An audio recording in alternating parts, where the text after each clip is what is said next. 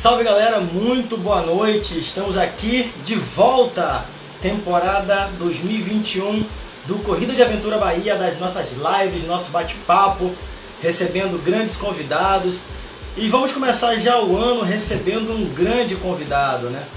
O professor Guilherme de Agostini, que vai falar bastante com a gente sobre treinamento, sobre treino, sobre suas experiências na corrida de aventura, então a gente vai falar sobre um monte de coisa. É como eu sempre falo, aqui no Corrida de Aventura Bahia não tem entrevista. Aqui tem um bate-papo e a gente convida né, nossos convidados ilustres para compartilharem com a gente um pouco das suas experiências, das suas histórias.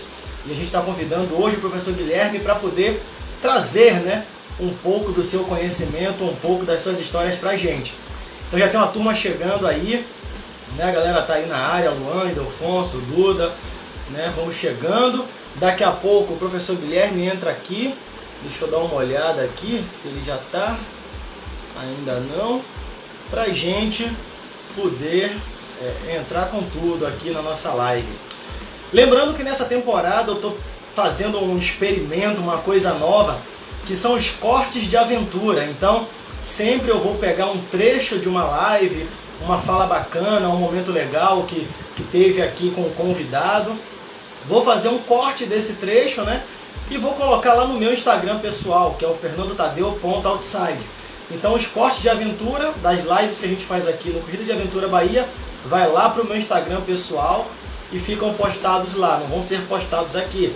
Já postei até lá um corte de aventura da última live de 2020, que é um corte onde eu falo um pouco sobre quem eu sou, até para quem ainda não conhece um pouco sobre mim. Tem muita coisa interessante não, mas tem, um, tem esse corte lá e aí a partir dessa, dessa live eu vou tentar fazer né, esses cortes de aventura, até tentando pegar cortes de lives anteriores.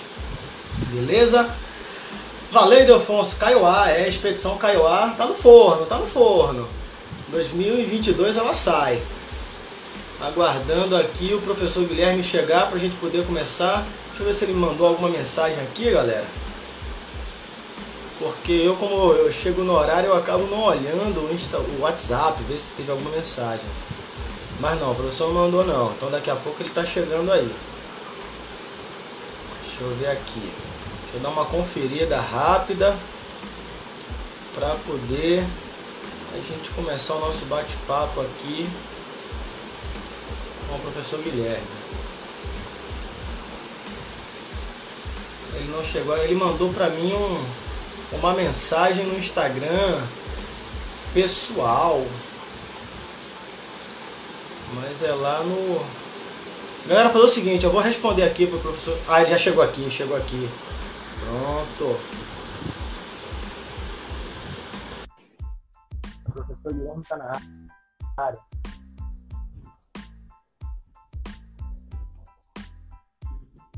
Boa noite.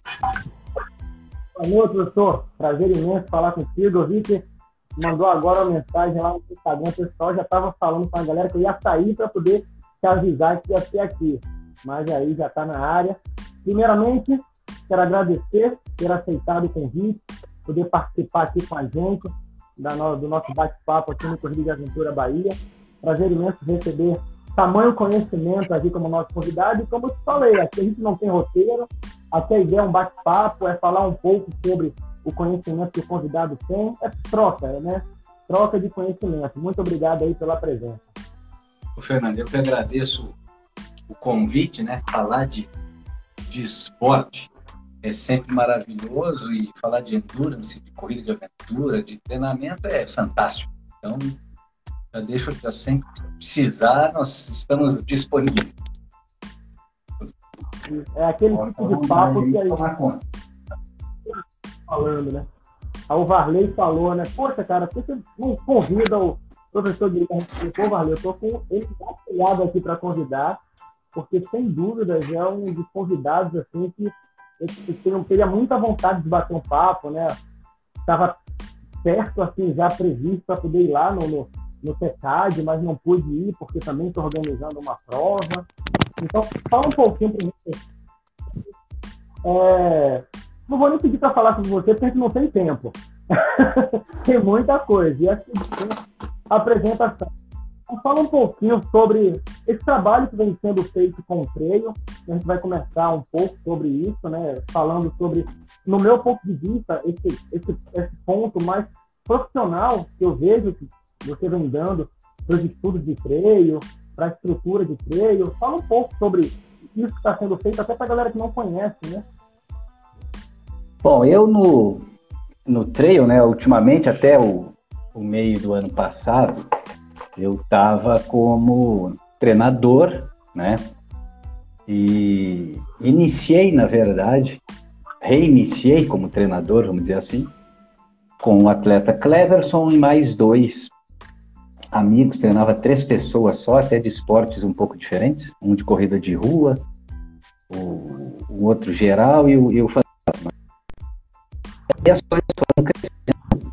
O fantasma acabou classificando para o Mundial, aí depois apareceram outros atletas de elite, e nisso eu fui aceitando, né, vamos dizer assim, e a equipe foi crescendo, crescendo, e eu sempre deixei bem claro que isso nunca foi o meu emprego, né? Eu sou professor universitário e trabalho né, com fisiologia, treinamento na, na Universidade Federal.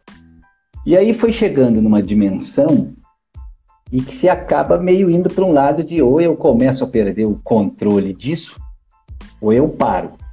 E aí surgiu a possibilidade de eu fazer uma associação, vamos dizer assim, com a Life Runners né, de Santa Catarina, com os Celários e a Débora, e eu contribuí de uma maneira que eu vejo que ainda falta um pouco no, no trail ou no esporte, que é uma parte de análise de desempenho, o que tem hoje muito bem feito no voleibol, no futebol, né?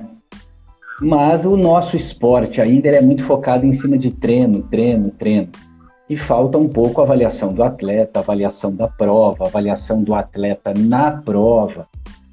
E aí eu fiz uma proposta, né, da, da gente trabalhar passando meus atletas para eles, inclusive todos aí da, da, seleção que eu treinava, e eu assumiria a parte de avaliação do desempenho dos atletas da assessoria, tanto os que eu treinava da elite quanto o atleta, quanto eu, né, atleta normal.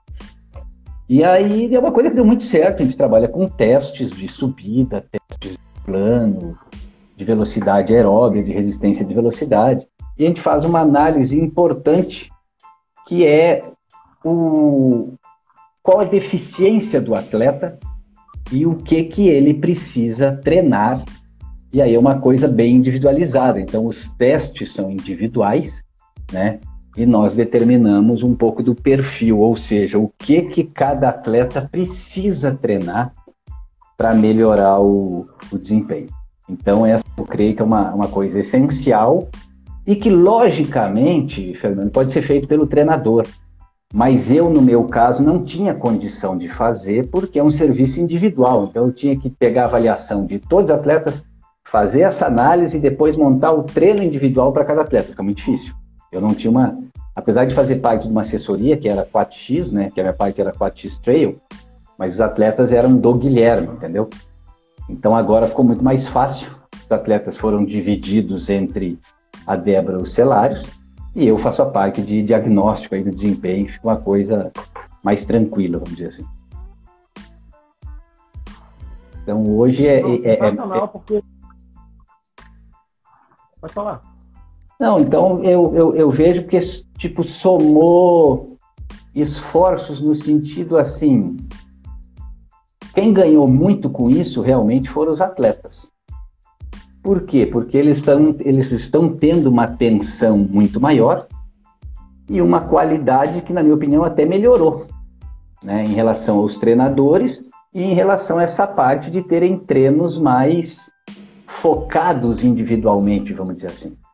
Então, é um trabalho que não está dando para colocar a prova por causa aí do cancelamento de todas as provas, né, por causa do Covid, mas eu creio que dentro do possível, dentro do que os atletas estão conseguindo rodar, porque tá difícil, né? Motivação, só prova cancelada, cancelada, cancelada. Mas eu creio que o resultado, pelos testes que nós estamos fazendo, pelo próprio training camp que teve aqui, né? E vendo os resultados dos testes do atleta, foi muito bom. Está sendo muito bom. Não, Sensacional. E assim, professor, é, eu vejo, né, eu, meu olhar leigo, vamos dizer assim, né, eu vejo que é, essa parte da ciência do esporte, chegando para o freio, né, chegando dessa forma, com os estudos desse jeito, acho que vai direcionando mais o esporte para o lado profissional, de repente aumentando também o alcance do esporte. Eu costumo falar que, pô, eu acho que é, seria muito bacana se existissem os clubes, como nós temos no futebol, tivéssemos os clubes da corrida de aventura ou no treino, onde você tivesse ali os atletas profissionais que vivessem daquilo e tivesse aquela equipe que trabalhasse em prol do resultado daqueles atletas. Como existem, né? No vôlei, no basquete, no futebol e outros esportes. Mas é, é, a gente vivia um momento que a gente não tinha ainda é, números em tantos estudos, não era, não era produzido tanto conteúdo, como eu vejo até de cinco anos para cá. Não sei se era realmente falta de conhecimento da minha parte, ou se de cinco anos para cá eu venho acompanhando e visto o crescimento ainda de uma forma rápida, vou dizer, para cinco anos, mas com um destaque muito grande do freio, até da corrida de aventura também. Então, acho que esse tipo de estudo, esse trabalho, ele é essencial para que a gente consiga ter né, um alto desempenho nos atletas. Eu acho super interessante, eu acompanho essas postagens lá, né, vejo o trabalho que é feito, pô, acho sensacional aquilo ali. É, eu, ve, eu vejo assim, eu também vejo como, como essencial, porque eu defendo uma linha, né, é, que é a seguinte, treinar o que precisa ser treinado, ponto. Só que para eu treinar o que precisa ser treinado, eu preciso descobrir o que precisa ser treinado. E para eu descobrir o que precisa ser treinado, eu preciso de duas coisas. Primeiro, avaliar o desafio, ou seja, o objetivo central do atleta, que é a prova tal, ele é dependente de quê para ter resultado? Né? Quais fatores determinam o resultado. E aí, dentro desses fatores que determinam o resultado, nós avaliamos e, vê, e, e, e acabamos descobrindo como que o atleta está nesses fatores. E aí fica muito fácil que por meio desse mapeamento a gente acaba direcionando. Olha, você precisa ter um foco em velocidade, você precisa ter um foco em ficar mais leve, você está perdendo muita velocidade na trilha, então precisa mais né, diminuir o, o, índice FETER aí, né, que a gente criou de, de, dupla tarefa, então precisa ficar mais técnico, vamos dizer assim. Então acaba direcionando o treinamento. O problema é que na, na, na nossa fusão, vamos dizer assim, minha com a, a Life Jones, acabou dando certo Primeiro, até porque talvez não seja meu emprego principal. Isso eu acho que é uma coisa importante. Por quê? Porque isso tem custo e demanda tempo. E para uma assessoria fazer isso, é, isso tem um custo que vai estar embutido na onde? Aonde, por exemplo? Ó, nós vamos contratar um, um fisiologista, seja o que for, para ser analista de desempenho. Tá. Isso vai ser transferido para o atleta, não vai ser transferido para o atleta? ou a assessoria tem condição de, de contratar ou não. Os esportes que você falou aí, se você reparar bem, e é lógico que nós estamos no Brasil, mas você falou do futebol, falou do vôlei, falou, se não me engano, do basquete, todos são esportes com bola. Esportes com bola no Brasil são hipervalorizados. Não vou dizer que são hipervalorizados ou o nosso é hipovalorizado, mas não estou falando do trail só, estou falando do ciclismo, o próprio atletismo é um ou outro que desponta financeiramente e olha lá, né? Então, esse é um, é um, é um ponto complicado. E os esportes que a gente gosta, que eu vou colocar como trail e a corrida de aventura, são os piores ainda nesse quesito, por quê? Porque as empresas especializadas, elas não têm um público grande no Brasil para que tenha uma arrecadação grande que possa reverter em apoio. Esse é um ponto. Segundo, esse tipo de prova, ele ainda é meio ausente da mídia. E ele é muito ausente de torcedores. Por quê? Porque ninguém quase fica assistindo a prova. Então você vai patrocinar uma corrida de aventura, você vai ver o. Alguém vai ver sua marca aonde? Entendeu? Diferente de um jogo que aparece na televisão, ou pelo menos você vai no estádio, tá propaganda na placa. Por isso que imagino eu que o caminho do trail né, se um dia for para o lado olímpico, ele vai ser numa pista de XC, igual o mountain bike, vai ficar dando volta ali, para que tenha um apelo. Entendeu? É. Eu ia comentar justamente isso, né, com a sua fala, professor, de, sei lá, acho, será que não está no momento da gente começar a pensar em readaptações aos esportes, seja a corrida de aventura ou o trail, em um formato CCO, né? Será que, sei lá, mesmo indo contra o que a maioria gosta, a gente gosta de sair de um ponto, dar uma volta imensa e voltar para esse ponto, ou sair de um ponto e chegar até outro mais distante. Mas será que de repente a gente não precisa começar a moldar o esporte? Aí eu queria até mais ouvir uma opinião sua mesmo. Nesse formato de circuito, para que ele seja possível ser, sei lá, televisionado, para que a marca apareça mais, mesmo não sendo hoje o formato que o atleta se sente atraído. Mas talvez não seria uma adaptação necessária para vender o esporte para a grande mídia. Bom, se você pensar que, pelo menos no Brasil, o triatlon mais praticado disparadamente é o Ironman, que teoricamente é a distância maior, já que o Ultraman, por exemplo, é para um, uma minoria de pessoas, não é o triatlon, não é o triatlon de Olimpíada, que é o 1540-10, que se faz em forma de circuito para ter esse apelo. Já não é de hoje que a gente sabe que a televisão mudou a regra de muitos esportes, o voleibol é um deles. Então a regra do voleibol foi mudada para se adequar à televisão. Então a única maneira do trail crescer para esse nível e para ter uma visibilidade como o atletismo de pista tem, porque querendo ou não, o atletismo de pista tem um apelo grande, né? É, ele teria que ser nessa forma.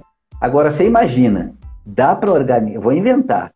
É lógico que vai ser trail curto, Cara, mas você conseguir fazer num lugar aberto uma pista, um XC aí de, sei lá, dois quilômetros à volta, faz uma competição de 10 voltas, o público ia ser fenomenal.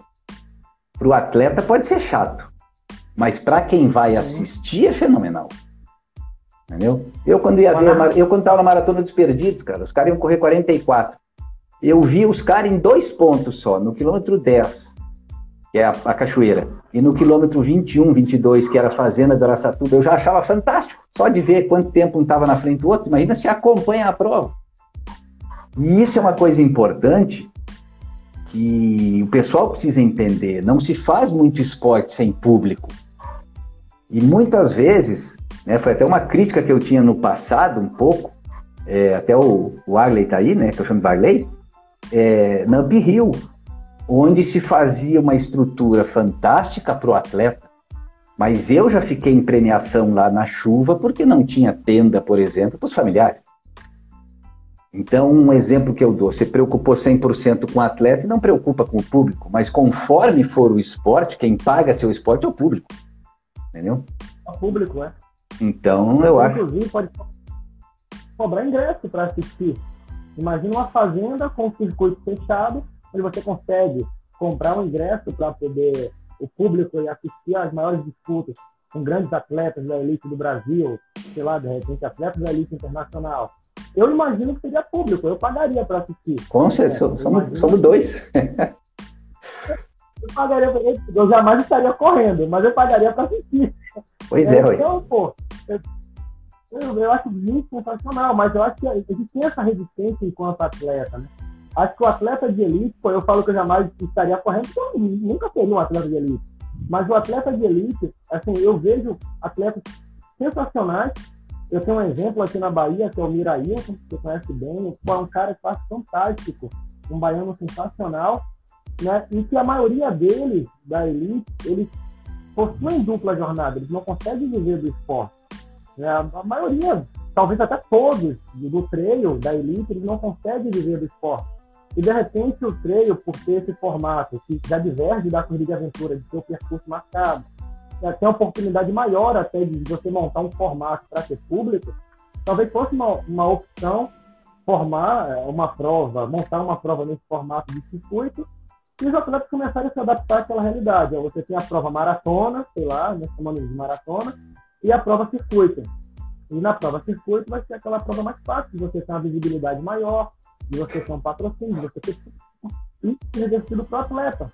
E aí, de repente, o cara ele começar a reduzir a jornada dupla e começar também a receber por, essa, por essas provas de premiação, começa a competir por premiação, a, a confederação a, também apoiando né, o, o, treino. Não sei, eu penso muito que talvez seja uma opção sim, provas de circuito. Acho que um circuito de 2 km é possível a narração, uma locução. Né? Eu acredito que é. Sim, esse é outro problema que eu acho. Né? Mantendo o trail como está no Brasil, ele também precisa melhorar na questão de interesse. Eu sei que isso é um pouco complexo, deve custar um dinheiro que eu não sei quanto custa, tá? Mas também imagino que não seja um absurdo. É você colocar, por exemplo, em dois locais da prova, independente do tamanho da prova, o fiscal com um rádio que ligou o cronômetro na hora da largada e ele tá lá, olha, o primeiro a passar aqui no quilômetro 20 do PC tal é o fulano com 3 horas, o segundo colocado passou com 3 horas e 2. Cara, informa. Veja bem, eu vou numa prova de 10 horas que eu não sei nada o que acontece durante a.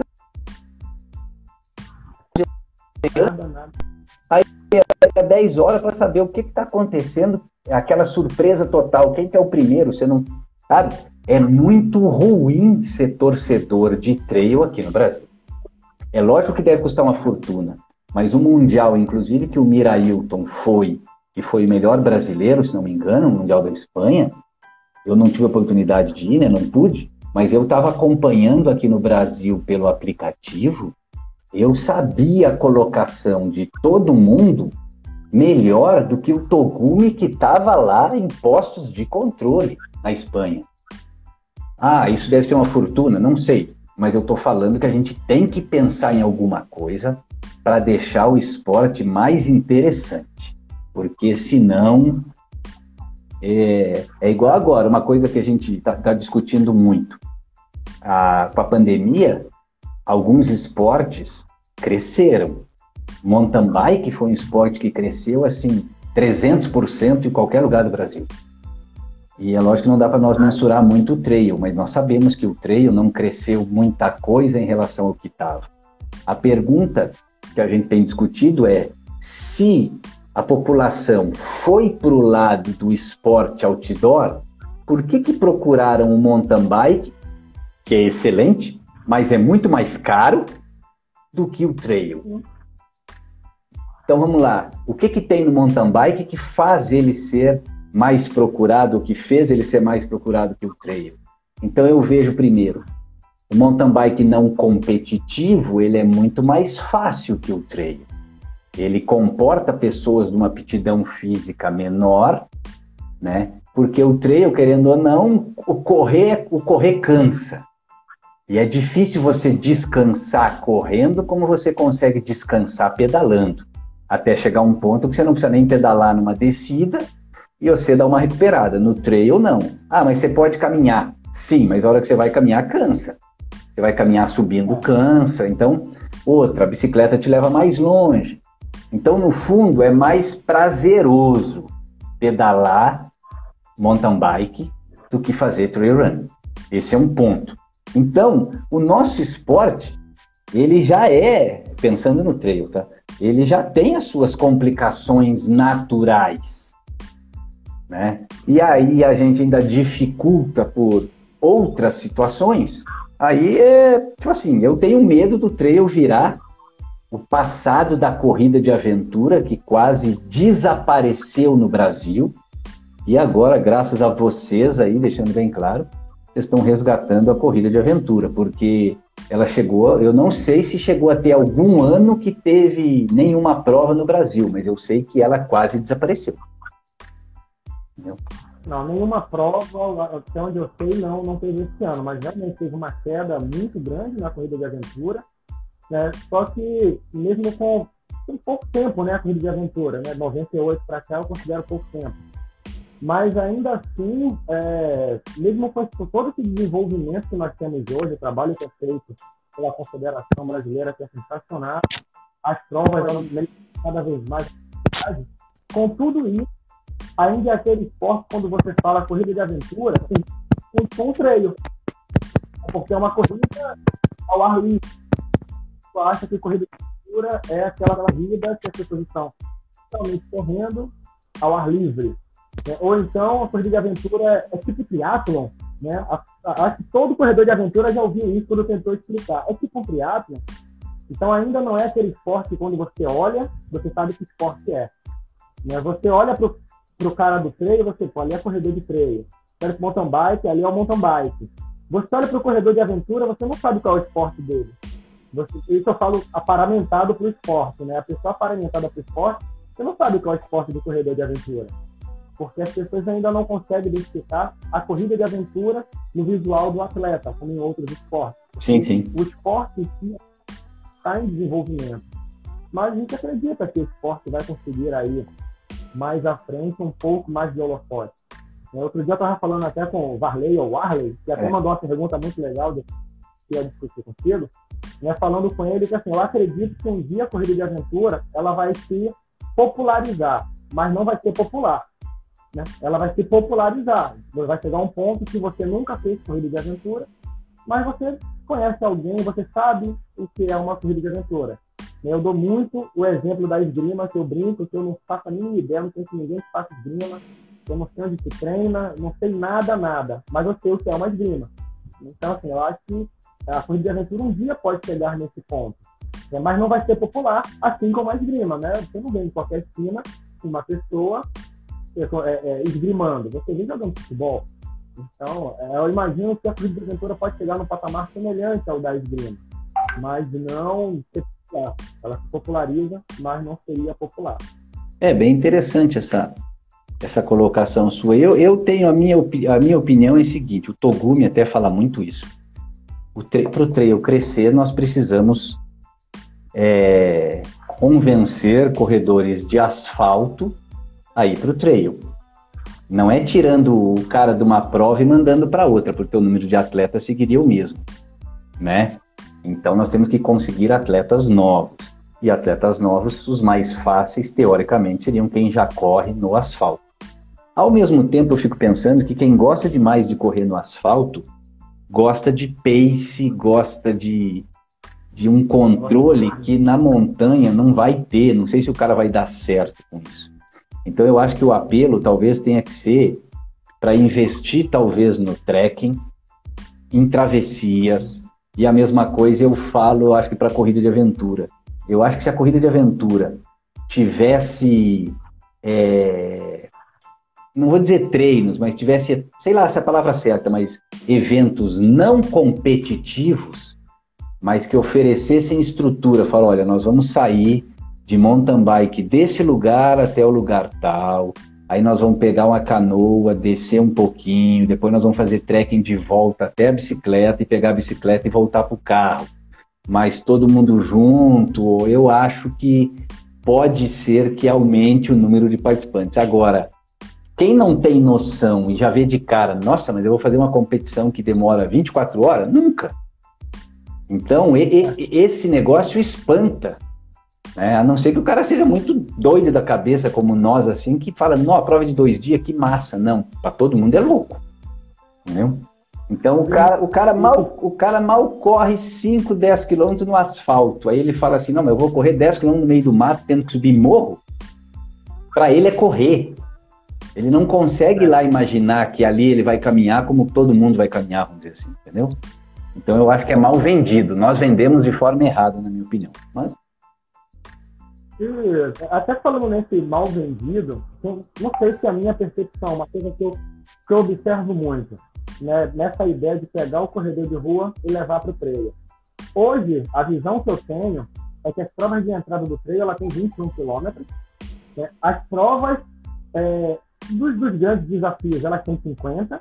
Né? E as maratonas, isso eu estou fazendo uma analogia, elas têm 70, têm 80. Porque eu não vejo mais as pessoas hoje querendo fazer a base quando vem da rua para o treino. Não sei se eu estou errado. Mas, assim, eu vejo hoje muito comum prova de 21 quilômetros. Muito comum. E a galera correndo 21 e terminando andando. né? ou uma prova até que dá para desenvolver uma corrida e a pessoa passa 80% da prova andando, mas concluiu 21 na trilha. Né? Então eu fico pensando também que não é queimando a fase de desenvolvimento do esporte quando eu incentivo a pessoa que faz 21 no asfalto, que está acostumada a, a pace, a não parar de correr, a velocidade, eu incentivo essa pessoa a ir para o 21 de trilha, ao invés de incentivar essa pessoa, de repente, a ir para o 10, a ir para o 5, para começar a ter esse primeiro contato e sentir que a coisa é diferente. Para ele não comparar que o tempo dele de 21 no asfalto vai ser muito mais rápido do que o 21 dele na trilha, ele não achar que, pô, não estava treinado. Não, o terreno é diferente. Então, assim, a percepção que eu tenho, eu organizo prova. E eu vejo muita gente é, é, correndo o 26, o 21, e a minha sugestão seria que essas pessoas estivessem correndo um percurso menor, para poder, aos poucos, se desenvolverem naquele ambiente. É como eu pegar um lutador de judô e falar, não, vá lá na faixa preta do jiu-jitsu também, que é a mesma coisa. Né? Não, são esportes semelhantes, mas são diferentes. É a mesma coisa a corrida de rua e o treino. Não sei, é uma percepção minha ou você também já presenciou um movimento semelhante de muita gente que está indo para o treino buscando os percursos maiores sem fazer a base? Isso, da, isso daí, para mim, é, é, é, proporcionado pelo problema da palavra ultra, né? Todo mundo chegou uma época no Brasil que queria ser ultra. E porque ultra envolve uma outra coisa que, na minha opinião, é uma não é uma, uma interpretação errada da palavra superação. Então todo mundo quer fazer uma coisa é, com, todo mundo quer fazer uma coisa complicada para dizer que se superou. Então, na minha visão, quanto mais superação você teve que ter na prova, que menos preparado para ela você estava. Esse é um ponto importante. Então, a superação foi criada essa superação inventada pelo ser humano, ela é uma superação que mostra o quanto você não estava preparado para o desafio que você fez. Porque se você tivesse muito preparado para o que você for fazer, você não tinha que se superar, você estava preparado para aquilo, né? Então o ser humano deturpa a questão da palavra superação. Só que hoje, com esse meio virtual, as pessoas são alimentadas por isso, então elas necessitam passar para frente, que são fodas, que fizeram uma coisa difícil, que se superaram, e aí vem as palminhas e aquela coisa toda. E isso faz. E isso, é, e isso faz com que as pessoas precisem desses desafios maiores do que elas estão preparadas para fazer. E eu não vejo, é, na verdade, é, tem vezes que o desafio que a pessoa escolhe é maior do que ela realmente. E aí a pessoa transfere, né? O, tenta transferir a performance dela de um 21 de asfalto, uma meia maratona, para vou dar um exemplo de uma prova que eu conheço bem, para os 21 da KTR Campos do Jordão. Cara, os 21 lá são terríveis. Sobe 1.400 metros, sobe 1.100 metros numa subida só. Então, assim, você vai ficar mais de uma hora caminhando. Então, o cara fica louco, sem contar o tamanho da descida, né? Então, as pessoas pulam etapas, machucam, desanimam, porque eu não vou dizer que não teve a instrução, na verdade, não é isso. Mas a pessoa não admite o corredor de 21 quilômetros vai iniciar no 12, por exemplo, numa KTR. Ah, para ele que não conhece, pô, já corri 21, vou voltar para o 12. Né? Então, é. não acaba alimentando o ego, vamos dizer assim. E isso é complicado, cara. A pessoa não vê isso. Não, eu não tenho problema se eu não terminar. Acaba é, frustrando um pouco, sim. Principalmente a, a desistência. Tanto que criaram a, a aquelas a motivação impensada, né? Corra, se não der, ande, se não der, trote, se não der, ande, se não der, arraste, mas não pare. Cara, para que é melhor, daqui a um mês, dois meses tem outra prova, entendeu? Essa de chegar a qualquer custo também é outra burrice, na minha opinião. Então as pessoas precisam ser mais sensatas, cara, precisam ter um pensamento mais mais clean, né? E eu, e eu lembro na corrida de aventura isso, tem duas frases fantásticas do, do, do Lucas do Chauás, não sei se você conhece ele, mas ele faz umas provas pesadas, né? E aí eu fui numa prova dele de 300 quilômetros e um e duas equipes desistiram, várias desistiram, mas duas pararam. E ele foi perguntar para os caras, falou, mas espera aí, por que, que vocês pararam? Aí os caras viraram, não, cara, a gente estava cansado demais. Aí ele falou, não, vocês vêm para uma prova de 300 quilômetros e não vão ficar cansado demais? Ó, isso não é motivo para parar. Já tem que saber que vai ficar cansado demais. E a outra eu não lembro o que que era, se era calor, o que que era, lá que os caras também desistiram. Aí falou, não, você vai fazer uma prova de 300 quilômetros, vai cruzar duas vezes o dia dali das 9 da manhã às 4 horas da tarde, no verão. E não quer que esteja calor? Não. então, mais ou menos isso. As pessoas vão um pouco no oba-oba, entendeu? Eu, eu acho que superação é assim, pessoal. A, a superação é, trazendo para a corrida de aventura, você vai fazer a prova, treinou, tá bem, seu caiaque furou. Então você planejou fazer a remada, pô, e aí aconteceu a situação adversa e fugiu do seu planejamento. Você não vou, vou planejar para um caiaque furado. Você não planeja isso. Né? Você vai correr uma treino e aí de repente você tomou um tombo que fez com que você continuasse a prova, você, sei lá, fez um curativo, conseguiu continuar, mas não na mesma velocidade que você planejou fazer. Você teve que reduzir, mas deu para completar. Você superou aquilo ali, não sei. Né? Agora você largou. Com um quilômetro começa a andar.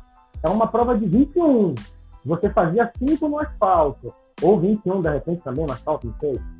E aí você chega todo torto todo empenado, todo desidratado, porque sua água acabou e você não sabia que a prova era autossuficiente, porque você não leu o regulamento, né? Você não está acostumado a ler. E aí você faz aquele post da superação. Ah, é o da burrice. Né? Não é mais o da superação. Não, eu, eu... Aí as coisas mudam. Eu concordo 100% com você. Eu vou ser mais radical aí. Gostei do, do jeito da, da sua colocação aí, perfeita da superação no esporte. Ou seja, você estava preparado para a prova, mas aconteceu uma intercorrência por exemplo, você rebentou o câmbio, não consegue pedalar, teve que botar a bicicleta nas costas ou empurrar a bicicleta 15 km para chegar no, no PC. Não tinha como ser diferente. Beleza. Eu radicalizo na superação quando fala assim, ó, nós estamos andando de avião, o avião caiu no meio do mato da Amazônia lá, você sobreviveu e aguentou lá 14 dias até ser resgatado. Isso é superação. Você não escolheu para estar tá ali. Ou não escolheu.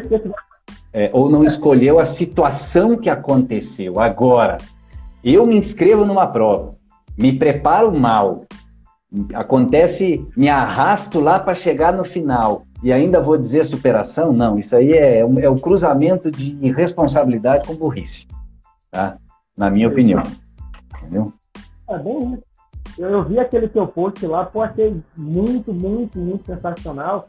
Né? Assim, eu concordava 50% antes de ler com o seu post. Depois de ler, eu concordei 100%, porque vem aquela questão da mente. Né? Porque, assim, antes de ler, depois que eu li, mas assim, antes de ler eu concordaria 50%, depois que li, 100%. Opa! Porque a gente fica naquela... É a mente que leva o corpo. Não, quanto mais eu treino, menos eu uso a mente. Porque eu estou preparado para aquilo. Eu Exatamente. preciso da minha mente para me fazer aquilo.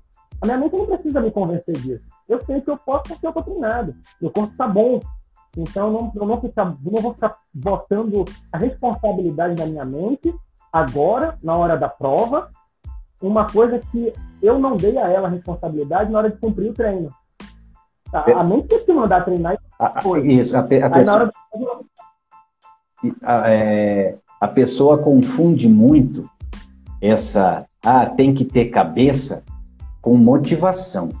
Então, por exemplo, é. você está bem preparado, você está no pace que você gostaria de estar tá numa ultramaratona, por exemplo, mas aquilo está ficando monótono, está entrando à noite, você vai virar à noite, está ficando chato, você começa a ter sono. Cara, você precisa ter um potencial motivacional para seguir em frente. Mas não é falar assim, ah, eu tenho que ter cabeça. Precisa ter um motivo para seguir fazendo aquilo. Qual que é seu motivo? Você quer chegar a linha, você quer cruzar a linha de chegada por quê? Ah, porque vai fazer bem para você, profissionalmente é bom porque você também é dono de assessoria, isso é uma certa propaganda. Ah, você fez, sei lá o que, que você fez. mas você precisa de um potencial motivacional para estar tá lá. Se o seu potencial motivacional é baixo, a chance de desistir é maior. Se você terminou, não é porque você se superou, se você estava bem treinado, simplesmente você manteve a motivação, ponto. Então as pessoas confundem a, a utilização da cabeça, que vale a pena dizer, né? Nossa, o atleta de ultra tem que ter cabeça. É lógico, tem que se manter é, motivado, mas a motivação já tem que estar antes da prova também. Para você se inscrever numa prova dessa, você tem que ter um motivo muito forte, porque senão é loucura. Não, isso é sensacional. A motivação não é ali, na hora. Não, agora eu tenho que me motivar. Não, é um, faz parte também do planejamento, eu acho. O que vai te levar a completar aquela prova. Isso faz parte. Professor, puxando a pergunta que o Varley fez lá no início, né, ele falou que se conheceu discutindo índice e tudo, e aí ele perguntou se hoje já existem é, é, números que dá para comparar os atletas da elite brasileira com os gringos, né? Se tem um parâmetro como como está o Brasil em relação ao restante do mundo? Olha, nós temos, nós, nós temos é, hoje o nosso banco de dados, vamos dizer assim, né, que a gente conseguiu fazer com, com dois camps de, de alto desempenho né, aqui em Berlândia, é um banco de dados dos atletas brasileiros, da elite, tanto masculina quanto feminina. Então, nós temos dados importantes de de velocidade de trilha, de subida de 10%, de plano, de salto, né? de peso, altura e MC. Então, nós temos uma característica já do atleta de elite brasileiro. Esse é um ponto. Em relação aos atletas mundiais, a gente não consegue fazer a mesma comparação, até porque nós não temos esses dados deles. E aí nós temos que pegar o que nós conseguimos via treinamento deles. Exemplo, é, o próprio Strava nos fornece algumas coisas ou algumas competições, por exemplo. O próprio Killian teve um 10 quilômetros esses dias para 29, 59, se não me engano, uma coisa assim. Então nós sabemos que ele tem um 10 quilômetro hoje bem mais rápido que o 10 quilômetros da elite brasileira, que está algo em torno aí de 33 minutos, mais ou menos, vou chutar. Esse é um ponto. Uma outra colocação é relacionado à diferença. Se nós pegarmos que o Killian faz 33 minutos, o 10 mil, e nós pegamos que o melhor atleta brasileiro faz 30 minutos, e nós pegamos que o melhor atleta brasileiro vai fazer na casa dos 33, nós estamos 10% atrás. Quando a gente pega o resultado do Mundial né, de, de trail, nenhum atleta nosso perde por uma diferença menor que 10%. Então a pergunta que a gente já começa a ver é: numa prova onde não temos a complexidade técnica e nem da altimetria, a diferença percentual é algo em torno de 10. Quando vai para o trail, que entra o lado técnico e entra o lado subida, essa diferença aumenta para 12, 15%.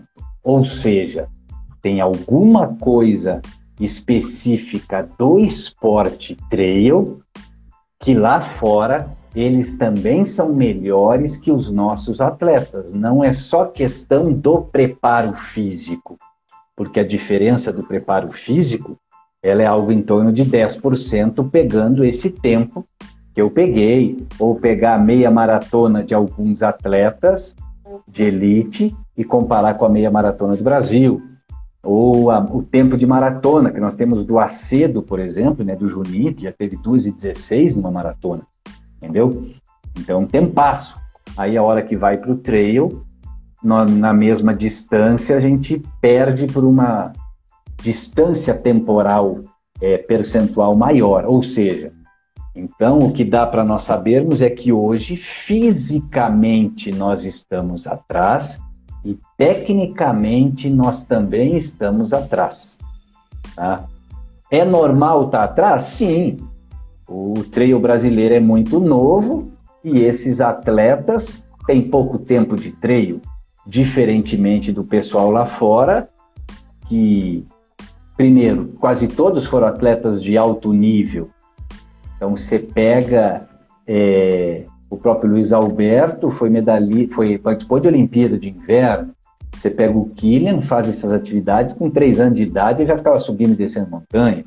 Esse tempo atrás aí nós tivemos o curso com a Sheila e com o, o treinador dela, o Arroio, e se não me engano a Sheila foi campeã espanhola de lançamento de dardo, de pitata, sei lá o que que era, alguma coisa assim. Então, é, são, tem uma base esportiva muito maior. Você pega o Fantasma, que é a que eu conheço mais, né? treinei seis, cinco anos, o Fantasma se descobriu sozinho numa meia maratona, que ele correu a meia maratona da cidade, fez um tempo bom e falou assim, ah, vou levar jeito para corrida. Pô, o cara já tinha 30 anos de idade, entendeu? A diferença é muito grande. Entendi. É, tá me ouvindo? Tô. Tá me ouvindo? Ah, eu tô trocando aqui o fone e o deixa eu dar um, uma pausa aqui rápido para trocar. Peraí.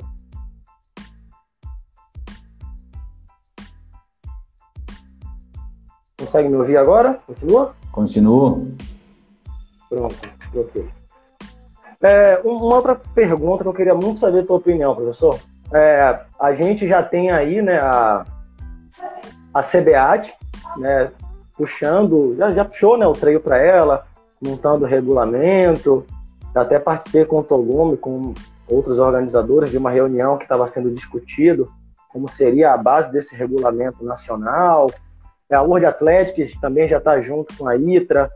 No seu ponto de vista, ainda demora muito para o trail conseguir ingressar num programa olímpico? Assim, uma pergunta bem diamante do esporte, querendo saber a resposta de quem entende muito mais do esporte. Rapaz, é uma pergunta eu, eu, eu, não sei nem o que, que é pouco tempo e o que, que é muito tempo. Nós estamos em 2000 e... É. Vamos pensar que vai ter Olimpíada, no, supondo que vai ter Olimpíada no Japão, 2021. Aí você me fala, o ciclo olímpico, mais duas Olimpíadas, então seria 2028, né? Pensando que vai ter sete anos, só o Covid vai desaparecer é. aí. Teria chance de ter treino em 2028? Eu acho que não. Gostaria é. que tivesse 2024 mas eu não vejo. não vem em 2028. Ah, não, não vejo ainda não. Infelizmente. Ainda, ainda tem muito a, a ser desenvolvido. Ah, tem, eu acho que tem que ter. A ser estruturado, né? Eu acho que precisa ter campeonatos é, nacionais, campeonatos regionais bem formados. Né? Aqui nós só tivemos o de vocês, se não me engano, do Rio Grande do Sul. Agora esse ano, né? Estão prejudicado aí. Mas precisa ter campeonato regional, precisa ter campeonato nacional, precisa ter campeonato sul-americano, organizado mesmo, para ir para esse lado. Então, acho que, que falta tempo. E ainda tem muito a ser desenvolvido para poder chegar num programa olímpico, né? É. Muita coisa. E cenário Brasil, assim, qual a tua visão hoje, né, do, do treino brasileiro, da organização do treino brasileiro? Das provas, nível né, das provas, alcance das provas. Né? Hoje você vê um cenário é, é, em quantos por cento melhor ou pior, sei lá, que cinco anos atrás. Né? Como atualmente é o cenário do Brasil para o treio. Né? Eu falo o treio, vamos usar todos os modelos de treio. Eu falo todos os modelos porque daquela prova mais simples, é só o estradão, é aquelas provas como a Perdidos, né, uma prova mais dura, a KTR é uma prova mais dura. A sua visão hoje, como é que está do trail brasileiro? Bom, eu, como, como falei, eu tinha preocupação do trail é, ele ir para o caminho da corrida de aventura do passado, que era ele suicidar. Suicidar, por um lado, que, na minha opinião, era o número de provas crescer mais que o número de atletas, e isso começar a ficar inviável financeiramente, porque um vai tirando o atleta do outro e complica. Eu lembro direitinho quando a Naventura é, Ouro, Ouro, como é que é? A Naventura no Paraná, esqueci o nome agora, se era e o Araçatuba foram realizados é, com uma semana de diferença, uma coisa assim. E eu comparei com o ano anterior. E a Naventura, por exemplo, perdeu 140 inscrições, 140 finishers, que eu tinha acesso ao finisher, eu não sei quantos estava inscrito. Mas o número de finisher foi bem menor, imaginando que largaram menos pessoas. Então, esse é um ponto. Eu vejo muito porque as provas pelo mesmo cada organizador quer fazer o seu circuito. Então a própria KTR, que é uma prova que eu gosto muito, iniciou com uma prova fantástica na Serra Fina. Depois no outro ano teve Serra Fina e Campos do Jordão. Aí depois já começou a ter é, Ilha Bela. Então o próprio o, a própria mesma prova foi começando a ter muitas etapas. E aí, na minha opinião, é, foi diluindo o processo. É lógico que cada um organiza o que quer, né? a gente não tem como organizar isso. Se a CBAT fosse assumir e falar assim, olha, nós vamos fazer um meeting brasileiro de corrida de, de trail e vão ser três etapas ou quatro etapas no ano e acabou, beleza. Se eu tenho pretensão, pode ter um, milhão de provas de trail no Brasil, mas se eu tenho pretensão que meu atleta atinja o alto nível, ele vai disputar as quatro provas da CBAT e acabou porque ele está pensando, ele tá pensando em outra coisa, né? Então esse é um ponto. Segundo, apesar de, de o número da elite ser reduzido, e a gente fala reduzido porque os atletas que representaram o Brasil nas quatro edições do Mundial são quase os mesmos, mesmo tendo prova de 42 e de 85, que é o dobro, né? mudaram um pouco os atletas, é, uma competição, um circuito, ele faz bem. Então eu creio que se nós partíssemos para um circuito brasileiro, conseguíssemos organizar isso, eu acho que ia ajudar muito no crescimento do treino. Basta ter categorias mais organizadas, porque todo mundo gosta de disputar. Eu brinco muito, até falo comigo, não, eu tô lá para chegar no final. Tô, mas no momento que eu passar num staff e ele virar para mim e falar assim: Ó, oh, cara, você é o terceiro da categoria, você pode saber que eu vou começar a olhar para trás e vou tocar. Isso é todo mundo. É. Então a gente tem uma, uma natureza né, que seja levemente competitiva, mas tem. É. Então eu creio que se organizasse circuitos, de você olhar, ó, fiz tantos pontos, ou tanto, eu acho que essa era uma outra coisa que ajudaria no, no lado do desenvolvimento competitivo, né? Eu creio que o trail melhorou demais em termos de, de, de participantes, é lógico que a prova cresceu mais que o participante, mas é um esporte que está ficando um pouco mais é, divulgar, não vou dizer acessível, não, que na minha opinião o custo dele deu uma, deu uma subida, né?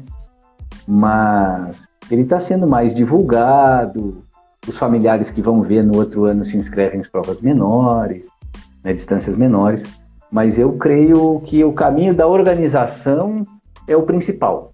Então, pode demorar, mas eu vejo até a própria CBAT é, como essencial nesse processo aí de normatização e assim por diante. Não, sem dúvida. A gente aqui na Bahia, é, a gente brinca, né? Porque a gente foi o primeiro circuito do Brasil é, chancelado por uma federação. Né? E eu fui lá, eu falo que eu fui, fui a cara que foi lá tomar os tapas, né? Fui lá, levei para a federação, mostrei tudo. E a gente tem, por esse lado da organização, a, a gente teve né, naquele momento muita resistência por talvez não entender a importância de um circuito chancelado né, por uma federação estadual. Eu acho que as coisas mudaram um pouquinho para os organizadores, mas eu acredito que ainda tem que é, é, é, desenvolver um pouco mais a ideia deles da importância de se ter circuitos oficiais, resultados oficiais, até para os atletas eles começarem a se beneficiar através dos resultados oficiais. É patrocínio público é viabilizado por resultados oficiais. Então não adianta você ser campeão da ultra da mesa grande, sei lá o quê, ultra da garrafinha, se aquela prova ela não tem um resultado oficial perante a CBAT ou a Federação Estadual. Né? Porque aquele resultado não vai servir lá para frente para o atleta pleitear um patrocínio público, seja através da Secretaria é, de Esporte ou de alguma outra é, é, é autarquia do esporte estadual, não sei. Então, os circuitos oficiais, eles servem para isso, e as provas, elas se beneficiam com isso, né, porque são oficiais, os atletas se beneficiam com isso, né, o treinador, ele se beneficia também com isso, acho que todo mundo ganha, né, quando você começa a estruturar o esporte de uma forma oficial. Eu, eu tenho bem essa ideia, assim, em relação a, a essa chancela, a você fazer parte de circuitos oficiais. Eu acho que o treino chegou lá, né? Tem Bahia, veio Rio Grande do Sul. Eu não sei os outros estados como estão, eu não acompanhei isso, mas o ideal é que cada um vá procurando suas federações e vão criando os seus circuitos para poder é, termos resultados oficiais nos estados e depois no Brasil. Não, com certeza. É esse caminho aí da, da que ajuda até na normatização, né, cara? Que melhora, uhum. pelo menos, né, é para melhorar até o desenrolar da prova, a organização da prova, a segurança da prova. O atleta ter mais, o, o atleta ter mais respaldo. Então, tudo tende a melhorar. A gente sabe que tem uma certa burocracia e sabe que as coisas acontecem numa velocidade menor do que a gente gostaria que acontecesse. Mas pelo menos a gente acredita que aconteça do lado certo, né? Do jeito certo, entendeu? Então, é que nós estamos num momento que, infelizmente, né, cara, o trail estava numa ascensão e 2020, 2021, né, as provas já sendo canceladas aí, logicamente com razão, não sei como é que vai ser esse ano, mas eu acho que o primeiro semestre já está meio comprometido. Então, isso barra um pouco o crescimento aí do, do, do esporte. É. Outra, a própria federação, né? A CBA tem eleição agora em março, né? Então vamos ver também como é que vai virar. Vai ser o primeiro, essa gestão que vai assumir, que teoricamente vai tocar o, o primeiro Mundial Trail IAAF, né? Vamos ver. É. Professor, a gente está acabando o nosso tempo. Temos aí dois minutos para poder fechar. Mais uma vez, muito obrigado pela participação. Foi muito bom poder conversar contigo, né, trocar essa ideia. Eu ainda estou na esperança de aparecer lá nesse training camp de alto desempenho para poder estudar um pouco, né, ver os resultados. Acho sensacional, né? Pô, tava muita vontade de ir esse é. ano, mas a gente está montando a prova, né? O, aqui que a gente vai fazer na Chapada Diamantina, no RWS. Uhum. Seria uma oportunidade também para você voltar para fazer corrida de aventura aqui com a gente. Eu estou inscrito, só, por enquanto eu estou inscrito no Malacara. Ah, Malacara show de bola, vai ser é. provão. Vamos ver, né? Isso aí. É. E aí, pô, agradeço muito aí poder vir aqui aceitar o convite para a gente falar um pouquinho sobre esporte de aventura, treino, corrida de aventura e tudo mais. Pô, rapaz, eu que agradeço e fico à disposição aí. Corrida, esse esporte é fantástico, né? E corrida de aventura é, vale a pena um dia conversar só dela aí, que é, putz, tem história demais de corrida é. de aventura. Competi em 2000, Deus livre. tem muita história, tem, tem muita coisa para se falar. Mas vai, vão ter outros convites sim. Eu, eu quero ainda falar muito contigo. a gente vai falar muito aqui ainda. Valeu. Então, muito obrigado. A galera que está aí assistindo também, que ficou até agora, muito obrigado a todos vocês. Daqui a pouco esse bate-papo vai estar tá lá no podcast, no Spotify. Então, se você estiver no trânsito, estiver fazendo alguma outra coisa, não precisa ficar tendo que ver, você pode só ouvir. Daqui a pouco sobe lá no Spotify. E estamos de volta aí com a temporada 2021 das lives do Corrida de Aventura Bahia. Beleza? Valeu, obrigado. Professor, muito obrigado. Galera, muito obrigado. E até a próxima. Até Tchau. a próxima. Valeu. Valeu.